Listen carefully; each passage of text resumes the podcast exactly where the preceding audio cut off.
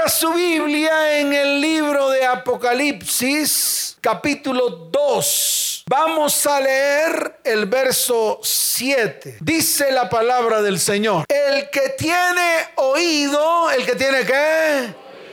Oiga lo que el Espíritu dice a las iglesias. Al que venciere, al que qué, le daré a comer del árbol de la vida el cual está en medio del paraíso de Dios. Amén y amén. ¿Cuántos dicen amén? Wow.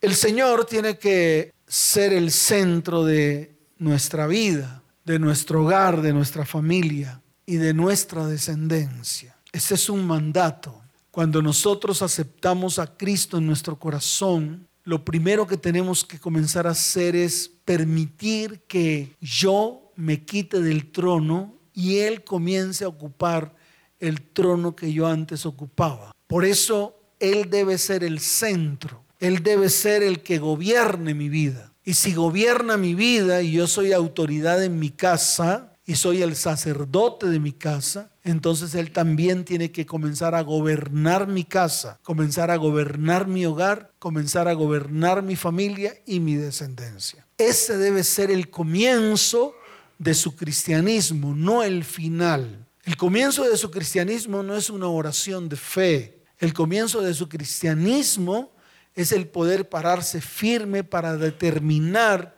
en su corazón que el Señor es el centro, que el Señor qué es el que va a gobernar su vida de ahora en adelante. Entonces nosotros como iglesia tenemos que comenzar por allí para que Él ocupe el lugar que por muchos años, que por qué, dígalo fuerte que por qué, que por muchos años nosotros hemos ocupado. Y déjeme decirle algo con todo el corazón, nunca le ha funcionado nada de lo que usted ha hecho. Por eso si a usted no le ha funcionado su vida, su hogar y su descendencia, conforme usted lo ha hecho, entonces permítale al Señor que comience a gobernar y a controlar su vida para que usted tome buenas decisiones delante de Él. ¿Cuántos dicen amén? Si Él ocupa ese lugar, entonces Él va a comenzar a edificar. Él va a comenzar a qué? Dígalo fuerte que va a hacer el Señor. Claro, va, va a comenzar a edificar su vida, va a comenzar a edificar su casa va a comenzar a edificar su hogar y va a comenzar a edificar su familia. La palabra en el libro de los Salmos capítulo 127, en el verso primero dice, si Jehová no edificare la casa, en vano trabajan los que la edifican. Levante su mano y diga, Señor, en vano he edificado mi casa. Y hoy quiero que el Señor tome el control de mi vida, mi hogar y mi descendencia con el fin de que edifique mi casa en el nombre de Jesús. ¿Cuántos dicen amén? Ahora, ¿qué somos nosotros? Nosotros somos solamente administradores de lo que Él nos ha entregado. Y de todo lo que nosotros hemos administrado, tendremos que dar cuentas. Tendremos que qué. Entonces usted le pido el favor esta noche, mañana, cuando se encuentre con el Señor, haga un balance. ¿Qué tiene que hacer? un balance de todas las cosas que Dios le ha entregado para que usted la administre y usted no ha sido un buen administrador. ¿Cuántos quieren que de verdad hayan cambios en sus vidas, hogares y descendencias? Tiene que comenzar, porque no hay otra manera. No hay una manera mágica. No hay una manera en la cual a mí me soplen y todo cambie. No existe. No existe.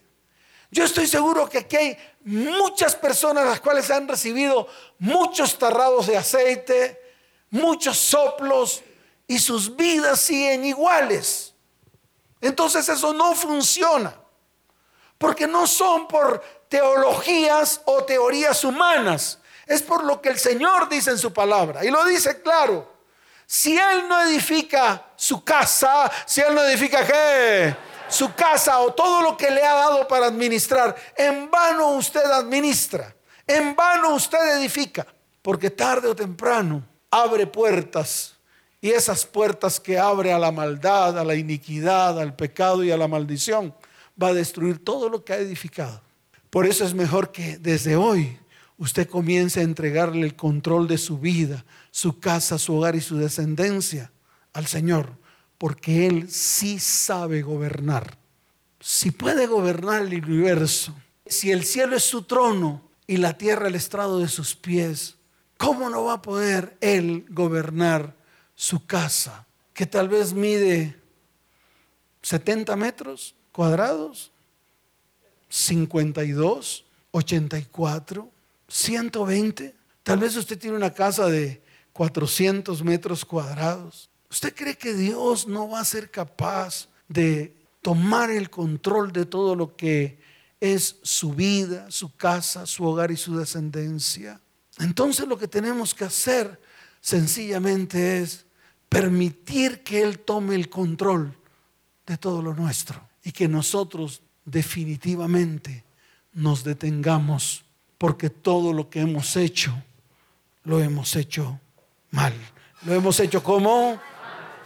Entonces, conviértase más bien en el administrador, al cual va a tener que rendirle cuentas al Señor. ¿Administrador de qué? De todo lo que Él le ha entregado. Su vida, su economía, sus emociones, su área física, su área sexual, su área emocional, su área espiritual. ¿Por qué? Porque Él es el dueño de todo. Y nosotros lo único que tenemos que hacer es seguir sus planes y sus propósitos. ¿Seguir sus qué? Dígalo fuerte, seguir su qué? Seguir sus planes y sus propósitos. Mire, cuando nosotros pretendemos edificar por nosotros mismos, nuestro trabajo es en vano. Porque si usted en su vida, su casa, su hogar y su descendencia no coloca el fundamento de Dios, que es Cristo, los principios de Dios que están aquí descritos en la palabra, si usted no hace eso, déjeme decirle algo, todo lo que usted construya se derrumbará. Todo lo que usted haga no permanecerá. Él mismo lo dijo, separados de Él, nada podemos hacer. Sin la ayuda de Él, una casa puede ser solamente el lugar donde la familia vive, come y duerme. Asómese a su casa y se dará cuenta que eso es lo que usted hace. Vivir, comer y dormir. Y eso no es una familia ni es un hogar. Un hogar y una familia va mucho más allá de eso. Es un lugar donde la familia crece, se edifica, se fortalece. Es un lugar donde la bendición de Dios cae sobre nuestras vidas y sobre nuestros descendientes.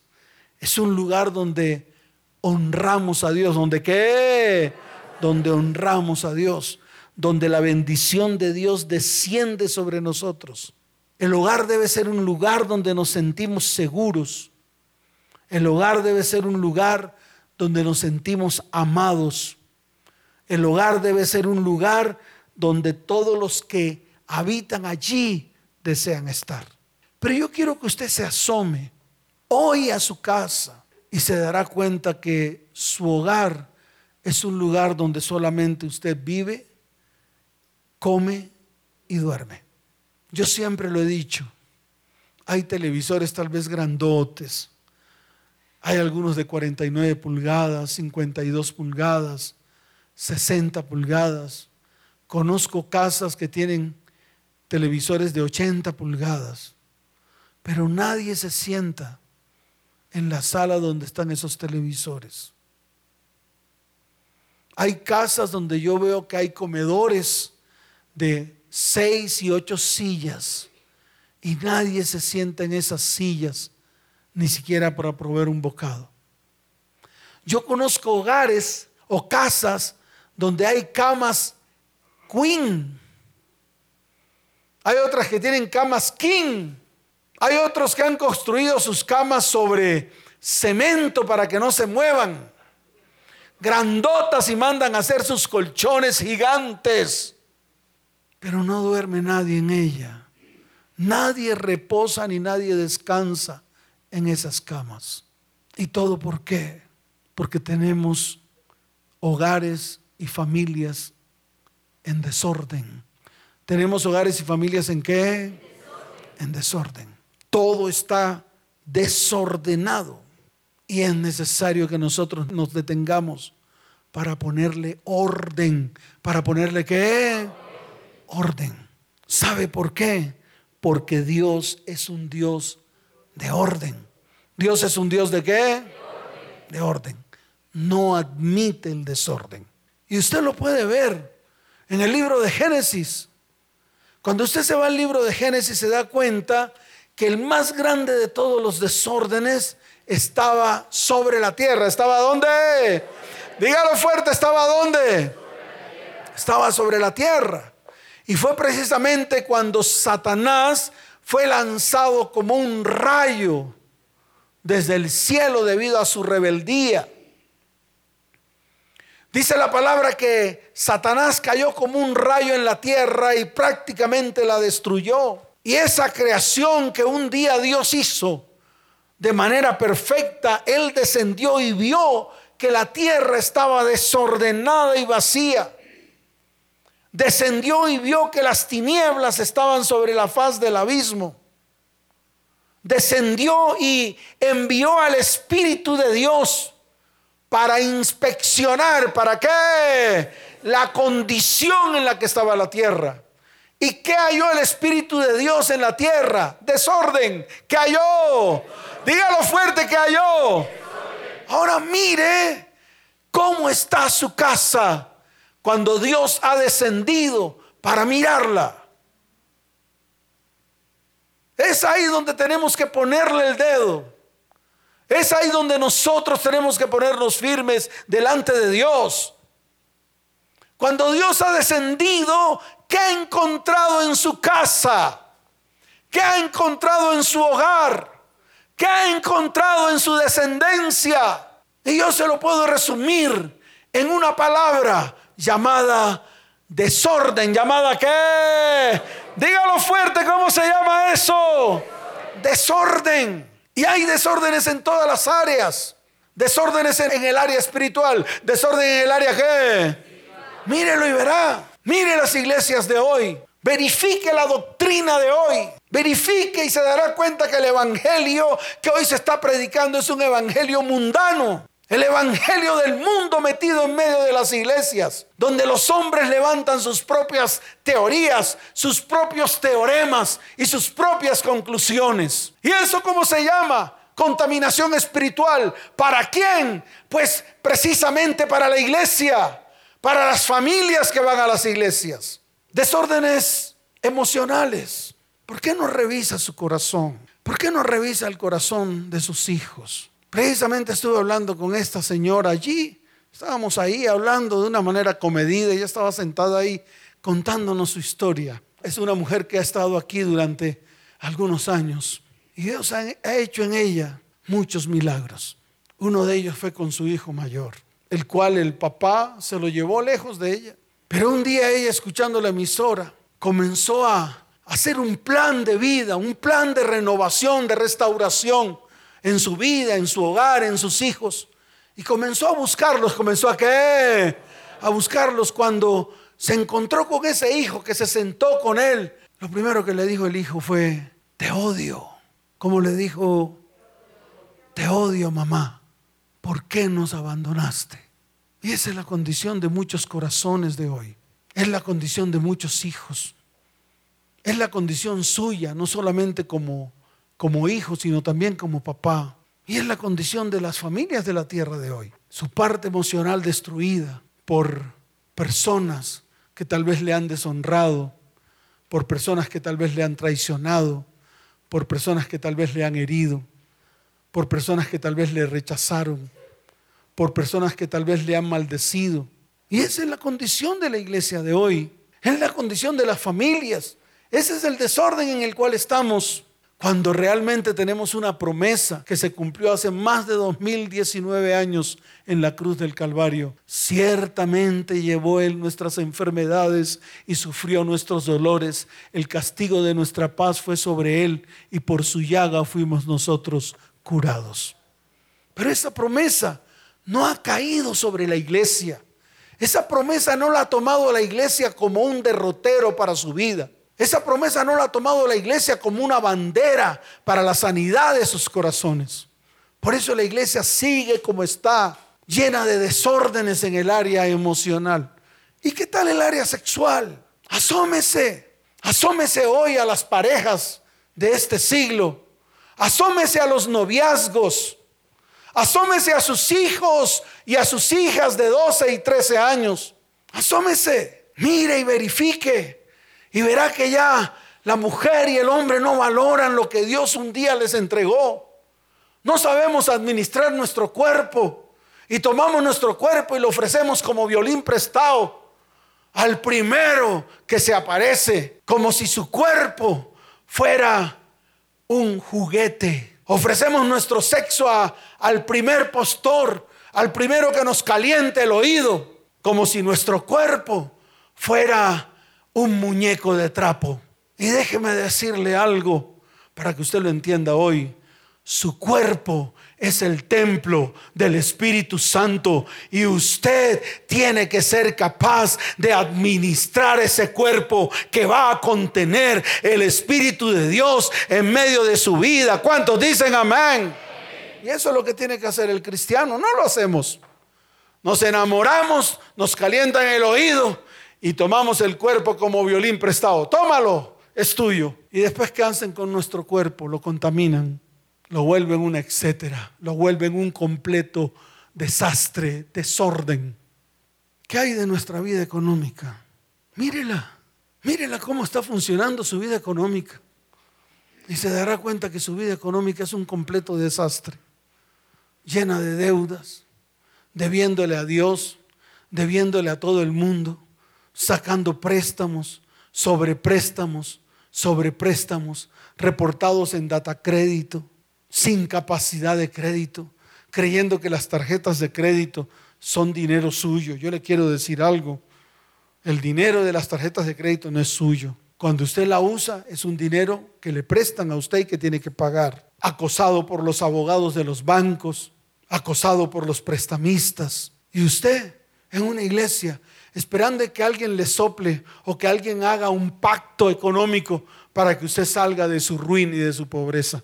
Y la palabra dice que Cristo, siendo rico, se hizo pobre para que con su pobreza tú fueses enriquecido. Pero nadie toma estas promesas. Yo no sé para quién son, pero no las veo en los cristianos. No la veo viva, real en los cristianos. No la veo viva y real en los que tienen que tener las promesas en sus manos. Entonces, ¿qué estamos viendo? Desórdenes que estamos viendo. Dígalo fuerte que estamos viendo. Claro, desórdenes en todas las áreas de nuestra vida. Y venimos a la iglesia anhelando que Dios haga algo, pero nosotros no somos capaces de levantarnos. Nosotros no somos capaces de comenzar a accionar. Nosotros no somos capaces de ponernos firmes y tomar buenas decisiones. No somos capaces de cederle el control al Señor para que el Señor comience a actuar en medio de nuestras vidas, en medio de nuestra casa, hogar, familia, en todas las áreas, en todas las que. Dígalo fuerte, en todas las que. En todas las áreas. Entonces tenemos que trabajar. Uno solo que se levante. Así como esta mujer que hoy nos contó parte de su historia. Un día se levantó y dijo, voy a rescatar a mis hijos, voy a rescatar a mi familia. Y fue capaz de reunirlos a todos Y esa familia que estaba destruida en división, hoy es una familia en las cuales todos se hablan con todos. Y ha comenzado un trabajo. No ha sido fácil. Porque esto no es fácil. Porque muchos años en desorden no se va a arreglar en un día. No crea que es una casa a la cual usted puede acomodar unos muebles, limpiar unas cortinas, aspirar unas alfombras, lavar unos baños Así no se arregla nuestra vida. Así no se arregla nuestro hogar. Así no se arregla nuestra familia. Por eso necesitamos que el Señor meta su mano. Que el Señor qué. Dígalo fuerte que el Señor qué. Claro que el Señor meta su mano. Pero usted tiene que permitir que Él lo haga. Así que comience por usted. ¿Por quién tiene que comenzar Dios? Dígalo fuerte, ¿por quién tiene que comenzar Dios? Por usted y por mí. Y ya lo está haciendo, ya lo quiere hacer. Por eso he traído a colación Apocalipsis capítulo 2.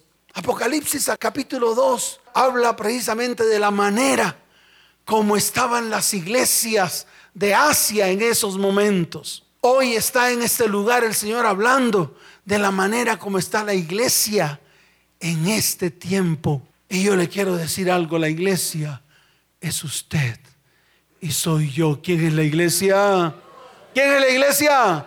Claro, la iglesia de Jesucristo es usted y yo. Los que hemos creído, los que qué. Dígalo fuerte, los que qué. Los que hemos creído. Y yo estoy seguro que muchos de los que están aquí han creído. ¿Cuántos han creído? Levante la mano. Levante su mano y dígale, Señor yo he creído que tú eres el Cristo, que tú viniste enviado por nuestro Padre Dios a cumplir una misión en esta tierra. Y fue ofrecerte como sacrificio vivo el último cordero que fue inmolado, el cual murió en una cruz y al tercer día resucitó y ascendió a los cielos y hoy está sentado a la diestra del Padre, esperando a que yo le dé el control de mi vida, de mi casa, de mi hogar y de mi descendencia. ¿Cuántos dicen amén? ¿Cuántos dicen amén? Dele fuerte ese aplauso al Señor.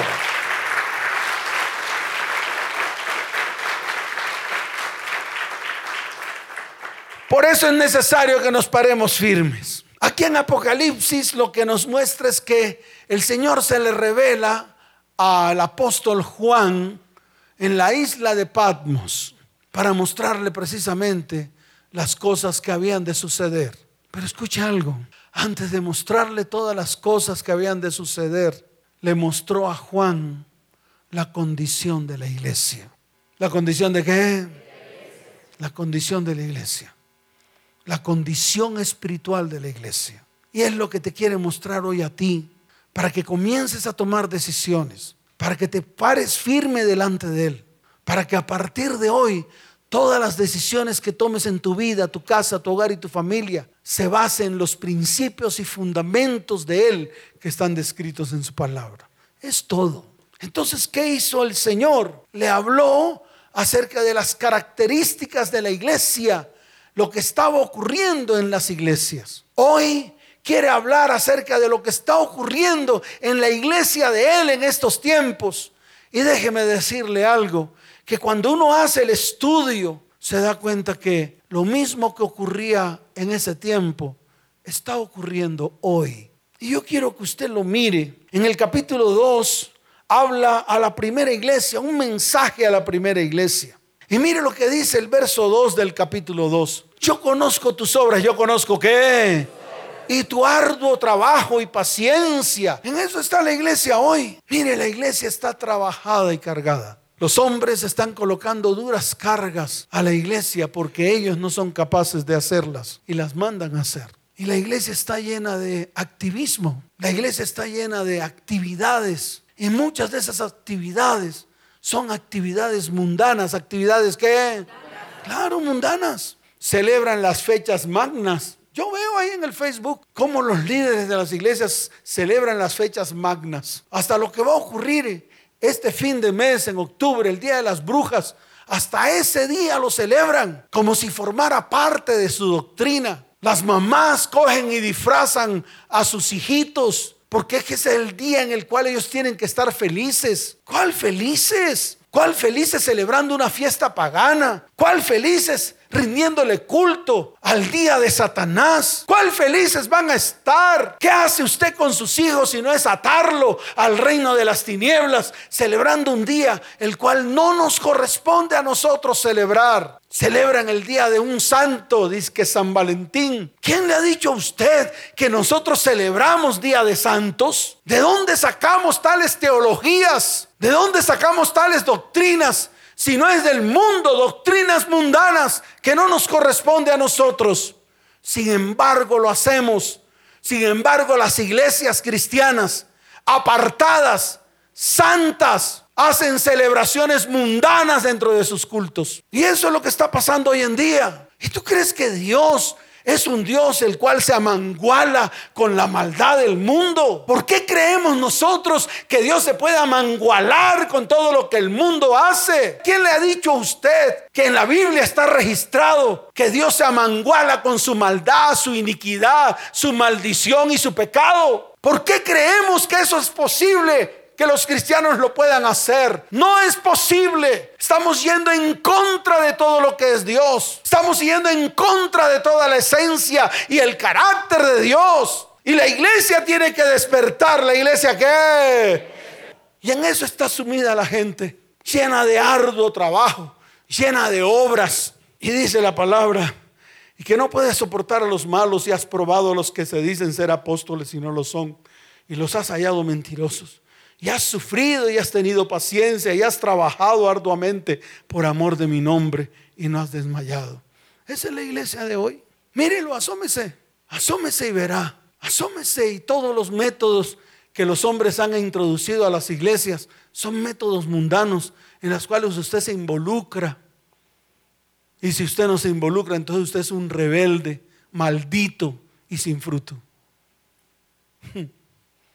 y usted se lo traga enterito.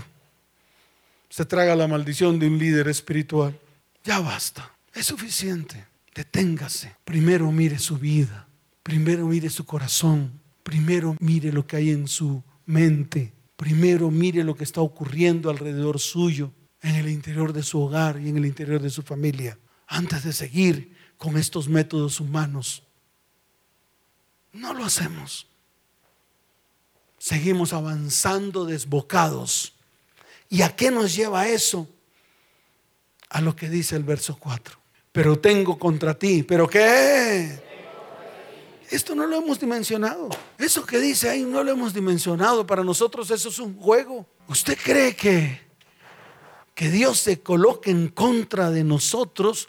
¿Qué cree usted que nos va a pasar? ¿No ha dimensionado usted si Dios se coloca contra usted? ¿Qué le puede pasar? Y mire lo que dice la palabra, pero tengo contra ti. ¿Tengo contra quién? Claro, tengo contra ti. Que por causa de todas las actividades que estás ejecutando, por causa de estar atareado haciendo cosas, has dejado tu primer amor. ¿Has dejado qué? Y así está la iglesia. Y la iglesia dice, yo amo a Dios porque le alabo. Yo amo a Dios porque canto las canciones de los cantantes que se paran en las tarimas. Yo amo a Dios porque voy y llevo su palabra. Yo amo a Dios. ¿Usted cree que eso te da a ti para decirle a Dios que lo amas? Cuando el mismo Señor dijo, si me amareis, guardaréis mis mandamientos. ¿Cómo es la manera que usted le muestra el amor a Dios? Se acabó el lío. Él no dijo, si me amareis, entonces corre detrás del rabo del pastor haciendo todo lo que el pastor te dice que hagas. ¿Dice así? No, yo no lo veo por ningún lado. Yo esculco y esculco y leo y esculco y estudio y no veo eso por ningún lado. Yo no veo por ningún lado que tú vas a ser exaltado y bendecido si haces lo que el pastor te dice que hagas. No, no dice así. Dice La única manera de demostrar el amor al Señor es guardando sus mandamientos. ¿Y cuándo se pierde ese primer amor? Si no es cuando dejamos de ser obedientes a sus mandamientos. Y eso es lo que hacemos todos los días. Y así como lo dice aquí, un día también dejé mi primer amor, así como usted también lo ha dejado. Y no se queda ahí, mire lo que dice. Por tanto, recuerda de dónde has caído y arrepiéntete y haz las primeras obras, pues si no, venderé pronto a ti y quitaré tu candelero de, de su lugar si no tuvieres arrepentido. Oh Dios, un día me apagué, un día quedé en tinieblas, así como muchos cristianos han quedado apagados. De pronto tenía el candelero, pero no tenía aceite. De pronto tenía aceite, pero no tenía la mecha. De pronto tenía la mecha, pero no tenía el fósforo o el instrumento para encenderlo. Y vivía en tinieblas, apagado. Que no le pase a usted.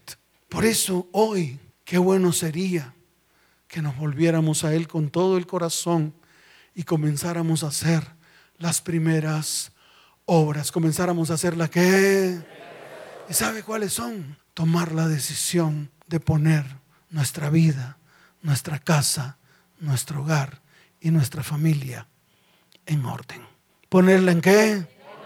En orden. Aquí han venido mucha gente, como lo dije anteriormente, y se les dice, coloquen su vida en orden, porque viven en unión libre, porque vienen de relaciones disfuncionales, porque no toman la decisión ni siquiera de ordenar esa área en sus vidas. Aquí han venido parejas, todas bonitas, la mujer hermosa, el man bien bonito, así con, con buenos músculos, con chocolatina aquí en el pecho, remolino en la espalda, así todos bonitos con sudadera, zapatos esos de, de chulo, bien bonitos, de verdad, y vienen mujeres bonitas, parejitas bonitas, y se acercan, pastor, ¿qué debemos hacer? Y uno les dice, pongan sus vidas en orden, dejen de tener relaciones sexuales, paren. Le dice uno a la mujer, no utilices tu cuerpo como un instrumento para este varón, para satisfacer su necesidad sexual. Y tú, varón, no utilices el cuerpo de ella para satisfacer tus necesidades. Antes párense firme, miren el futuro, miren hacia dónde quieren avanzar, miren el propósito, comiencen a planear un futuro en el presente, comiencen a edificarse espiritualmente, comiencen a crecer. ¿Saben qué hacen? Me hacen el feo, se voltean y dicen, no, yo prefiero irme para la iglesia del pastor Chuchumeco, allá me aceptan en fornicación y me dicen que soy bonito. Además me dicen que puedo servir. Esas son las condiciones espirituales en las cuales están muchas iglesias. Hombres y mujeres que no se casan, no tienen un matrimonio, viven en unión libre como sea, en medio del desorden. Él con cuatro pelados por allá abandonados, ellas con tres por allá abandonados. Y vienen a la iglesia, se ponen el moño rojo. ¿El qué? Eso, parecen demonios rojos. Porque no son capaces de pararse firme y comenzar a organizar y a ordenar su vida. Y les dice uno, organicen, ordenen. No, pastor, eso, eso, es, eso es para los antiguos. Ese es Antiguo Testamento, como si el Señor partiera la palabra. Un Señor dividido. Ellos creen que tienen a un Dios dividido. Cuando Dios, desde toda la extensión de la palabra, desde Génesis hasta Apocalipsis, siempre ha hablado de lo mismo. Siempre que, dígalo fuerte, siempre que, dele fuerte ese aplauso al Señor. Y le sigue hablando el Señor a Juan en la isla de Patmos. Y así como en ese tiempo le estaba hablando a las iglesias de Asia, en este tiempo le está hablando a las iglesias de hoy, a la del siglo XXI, a la del siglo qué, a la del siglo XXI. ¿Y qué le dice? Le dice a Esmirna, yo conozco tus obras y tu tribulación y tu pobreza, pero tú eres rico. Ese es el tiempo del Señor para la iglesia. Es el tiempo del Señor para las familias. Es el tiempo del Señor para los hogares y las descendencias. Tome esta palabra para usted. Tome esta palabra para su descendencia, para sus hijos. Ellos son el brazo extendido nuestro. Y Dios ama a nuestros descendientes. Por eso es el tiempo de restaurarlos a ellos. Es el tiempo de restaurar a nuestros hijos. Muchas mamás que han venido a este lugar están clamando por sus hijos que de una u otra manera han sido destruidos por causa nuestra. Comience a hacerlo. Por eso el Señor le dice a esta iglesia, sé fiel hasta la muerte y yo te daré la corona de la vida. Sé fiel. Comienza a colocar en tu corazón la fidelidad de Dios. Comienza a guardar todo lo que el Señor te está diciendo en esta noche. Deja la infidelidad a un lado. Deja el adulterio espiritual a un lado. Rompe con la idolatría. Arranca de tu corazón todo lo que no es de Dios. Todo aquello que estás haciendo que no es de Dios. Comienza a quitarlo, arrancarlo. Haz una lista, colócate delante de Él. Su palabra revelada te va a mostrar qué es lo que estás haciendo que no le pertenece a Él, que no viene de Él. Sé fiel, te dice el Señor. ¿Cómo nos dice el Señor? Sé fiel.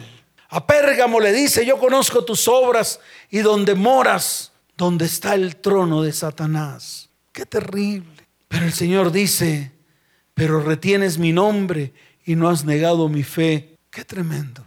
Hay iglesias contaminadas por las obras de Satanás en medio de ellas.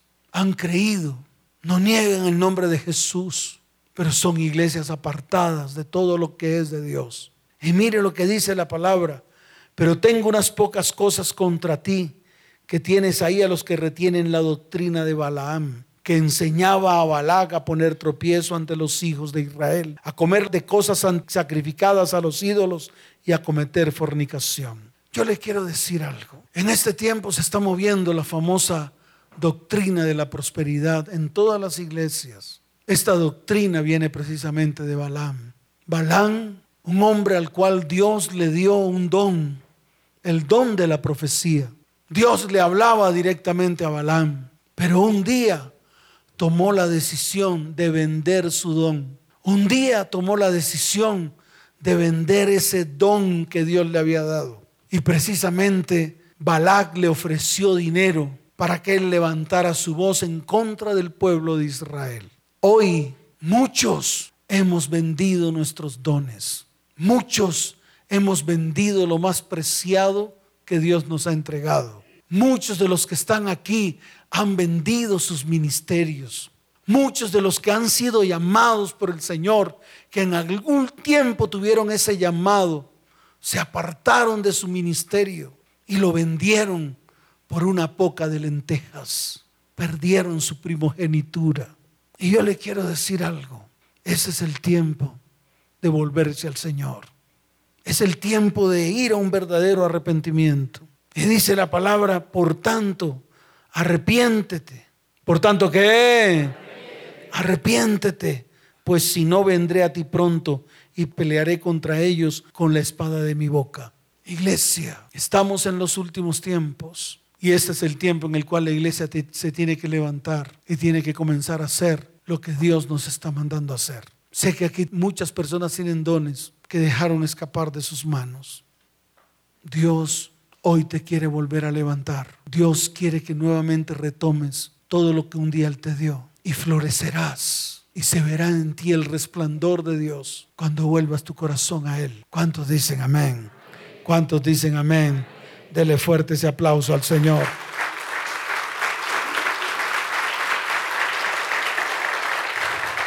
Tal vez hoy hay alguna iglesia que se llame Teatira, a la cual le dice, yo conozco tus obras y amor y fe y servicio y paciencia y que tus obras postreras son más que las primeras, pero tengo unas pocas cosas contra ti, que toleras que esa mujer Jezabel que se dice profetiza, enseñe y seduzca a mis siervos a fornicar y a comer cosas sacrificadas a los ídolos. Y le he dado tiempo para que se arrepienta, pero no quiere arrepentirse de su fornicación. He aquí yo la arrojo en cama y en gran tribulación a los que con ella adulteran, y si no se arrepienten de las obras de ella. Y a sus hijos heriré de muerte, y todas las iglesias sabrán que yo soy el que escudrilla la mente y el corazón y os daré a cada uno según vuestras obras. ¿Cuántos se han contaminado de fornicaciones? Levanten la mano. Y han tolerado a Jezabel en medio de sus vidas y han contaminado sus vidas con cosas sacrificadas a los ídolos. Yo les digo hoy a todos, hoy Dios quiere que levantemos nuestra mano y Él nos recibirá y comenzarán los buenos tiempos para ti. Amén. ¿Cuántos dicen amén? Y dice a Sardis, sé vigilante, sé que y afirma las otras cosas que están por, para morir, porque no he hallado tus obras perfectas delante de Dios. Acuérdate pues de lo que has recibido y oído y guárdalo y arrepiéntete, pues si no velas vendré sobre ti como ladrón y no sabrás a qué hora vendré sobre ti. El que venciere será vestido de vestiduras blancas y no borraré su nombre del libro de la vida y confesaré su nombre delante de mi Padre y delante de sus ángeles. A todas las iglesias, el mismo Señor habló y dijo, el que tiene oído, oiga lo que el Espíritu dice a las iglesias. Levante su mano derecha y dígale, Señor, hoy me acuerdo, hoy me acuerdo de lo que he recibido, de lo que he oído. Hoy me arrepiento y lo guardo delante de ti. Señor, no quiero que vengas como ladrón en la noche. No quiero que vengas de repente sobre mí. Por lo tanto, quiero que hoy ser vestido. Diga, quiero hoy ser vestido de vestiduras blancas. Señor, hoy quiero estar inscrito en el libro de la vida. Hoy quiero que confieses mi nombre delante del Padre y delante de tus ángeles. Señor, hoy oigo lo que tú le dices a las iglesias. Padre, quiero retener lo que me has entregado. No quiero que ninguno tome mi corona. Hoy, Señor, declaro con mi voz, así como dice tu palabra, y ellos le han vencido por medio de la sangre del cordero y por medio del testimonio de lo que está escrito a través de tu palabra. Señor, Señor, hoy te pido, te pido que escribas mi nombre.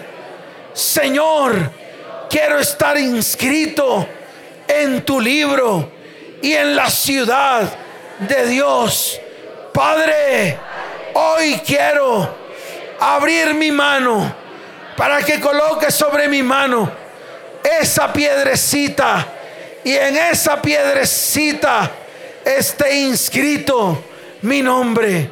Padre, quiero recibir el maná, el maná nuevo, el alimento eterno que viene del cielo.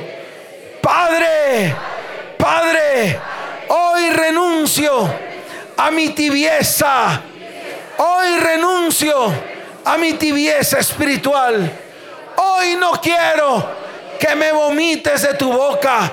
Señor, Señor, quiero ser caliente. No quiero ser frío. Señor, hoy es el día en el cual me vuelvo a ti con todo mi corazón. Padre, hoy quiero que toques a mi puerta. Levanta tu mano, levántate de ahí, por favor. Levántate de ahí y levanta tu mano hoy. Levanta tu mano derecha y dígale, Señor, tú estás a mi puerta. Tú me estás llamando. Señor, yo quiero abrir esa puerta para que tú entres, para que tú entres en mi vida, entres en mi hogar y entres en mi familia. Señor, hoy quiero que restaures todo lo que hay en medio de mí y lo que hay en medio de mi corazón. Padre, ordena todo ese desorden. Hoy me desentrono. Hoy me quito del trono y permito que tú te entrones en él. Padre, entra. Padre, entra porque has llamado a mi corazón. Has llamado a la puerta de mi corazón. Y yo soy ese alguien que hoy escucho tu voz y abro la puerta para que entres a mí, para que cenes conmigo. Señor, hoy declaro lo que dice tu palabra. Quiero vencer. Señor, yo quiero estar al lado tuyo, en tu trono. Señor, así como tú has vencido y te has sentado con tu Padre en su trono. Señor, hoy es el día de mi redención. Hoy llevo todo mi desorden, mi desorden espiritual a la cruz del Calvario. Padre, hoy desecho toda brujería, toda hechicería. Hoy desecho toda contaminación espiritual con la cual he contaminado mi vida, mi hogar, mi familia y mi descendencia. Y la llevo a la cruz del Calvario. Padre, hoy me arrepiento. Hoy me vuelvo a ti. Quiero hacer las primeras obras. Y lo primero que quiero hacer es volverme a ti con todo mi corazón. Señor, hoy llevo mi desorden e- emocional, mi desorden emocional a la cruz del Calvario. Levanta tu mano y dile, Señor, mis iras, mis contiendas, mis odios, mis rencores, mis amarguras y mis raíces de amarguras Señor, mis peleas, mi maledicencia, hoy la llevo a la cruz del Calvario. Declaro, Cristo llevó mi maledicencia, mis iras, mis peleas, mis contiendas, mi amargura, mi raíz de amargura, toda obra de la carne la padeció Cristo en la cruz del Calvario. Por lo tanto, hoy soy libre porque Cristo me hizo libre. Padre, Padre, hoy llevo a la cruz del Calvario mis desórdenes sexuales, lujuria, lascivia, fornicación, adulterio, pornografía, todas toda palabra, toda palabra soez que ha salido de mi boca o que he escrito con mis dedos, todas las conversaciones cargadas de lujuria, y lascivia. Hoy las llevo a la cruz del Calvario. Señor, limpia mi vida sexual, mi área sexual, con tu sangre preciosa. Hoy es el día en el cual renuncio y me arrepiento a toda actividad sexual de inmundicia y lo llevo a la cruz y allí se destruye en el nombre de Jesús. Señor, mi área física. Padre, perdóname. Padre, perdóname. Porque he utilizado mi cuerpo como un instrumento de iniquidad. He utilizado mi cuerpo como templo de Satanás. He utilizado mi cuerpo y lo he contaminado con cosas inmundas. Señor, hoy me arrepiento. Hoy llevo mi enfermedad física a la cruz del Calvario, porque escrito está, ciertamente llevó Él mis enfermedades, mis dolores, mi castigo, mi enfermedad física, emocional, psicológica, sexual y espiritual. Y hoy se destruye en la cruz del Calvario. Padre, te doy gracias, te doy gracias porque hoy clamo por tu sangre preciosa para que limpies todas las áreas que hay en mi vida y que hay en mi corazón. Señor, de hoy en adelante mi vida te pertenece a ti. Gracias Señor. Levanta tus manos al cielo. Respiro y liberación vendrán. Levante su mano derecha y dígale, Señor, respiro y liberación vendrá. Respiro y liberación vendrá. Padre, gracias. Porque ese es el estado en el cual andaba. Ese es el estado en el cual caminaba. Mas hoy me pongo firme, me arrepiento y hago las primeras obras. Me vuelvo a ti como el primer amor. Me vuelvo a ti como ese primer amor que un día tuve contigo. Señor, te doy la gloria, te doy la honra. No quiero ser tibio y mucho menos frío. Hoy el fuego del Espíritu cubre mi vida y cubre todo mi ser para hacer todo lo que tú me has mandado a hacer a través de tu palabra. Gracias Señor, en el nombre de Jesús. Amén. Y amén, dele fuerte ese aplauso al Señor.